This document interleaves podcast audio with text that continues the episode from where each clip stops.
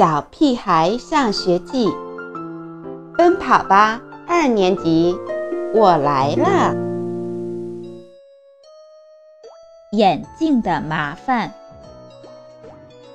今天，王天天上学时竟然戴了一副近视眼镜。眼镜只能给学习好的同学戴，像他这样的学习成绩，怎么可能戴眼镜呢？金刚说：“王天天戴上眼镜跟青蛙似的。”王天天说：“金刚没戴眼镜，才这样说。”是只吃不到葡萄说葡萄酸的狐狸。金刚说：“他才不想戴眼镜呢。”戴上眼镜就成了四眼鸡。王天天很委屈地跑去跟田老师告状：“不许给同学起外号。”田老师批评了金刚。上课时，胡小图一个劲儿地踢王天天的椅子，要向他借眼镜戴。王天天把手举得高高的：“老师。”老师，胡小图踢我的椅子，都踢了十六下了。田老师又把胡小图批评了一通。中午吃饭的时候，排在后面的刘坚强推了前面的王天天一把，就这一下，王天天的近视眼镜掉进了汤锅里。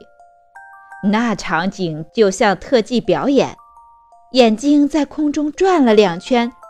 然后跌进了汤锅。如果我不认识王天天，我一定会鼓掌叫好。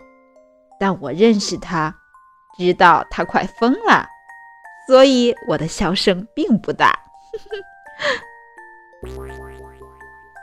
你你赔我眼镜！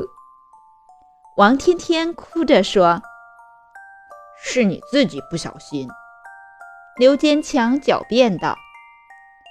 毫无疑问，刘坚强又被田老师批评了。这时候，我终于忍不住大声笑起来。无论你是多么善良的人，都难免会因为挨惩罚的人不是自己而窃喜。但田老师的幽默和我不同，惩罚分一半给我才公平。于是。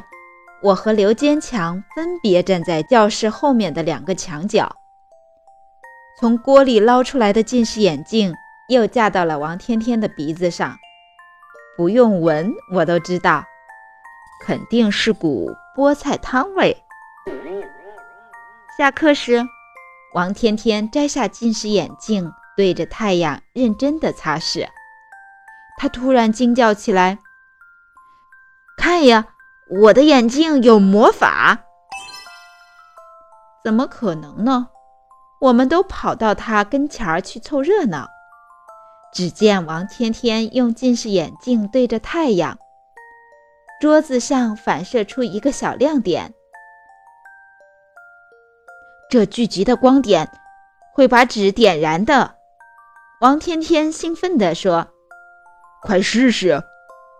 金刚迅速地在他的作业本上撕下一页来，递给王天天。可王天天摆弄了半天，一直到上课铃声响起，纸还是没有被点燃。骗人！大家一哄而散。是真的。王天天把近视眼镜伸到窗外。这样离太阳就会近一些。胡说八道！近视眼镜是凹透镜，只有像放大镜那样的凸透镜才能点燃纸呢。卜一萌大声纠正道。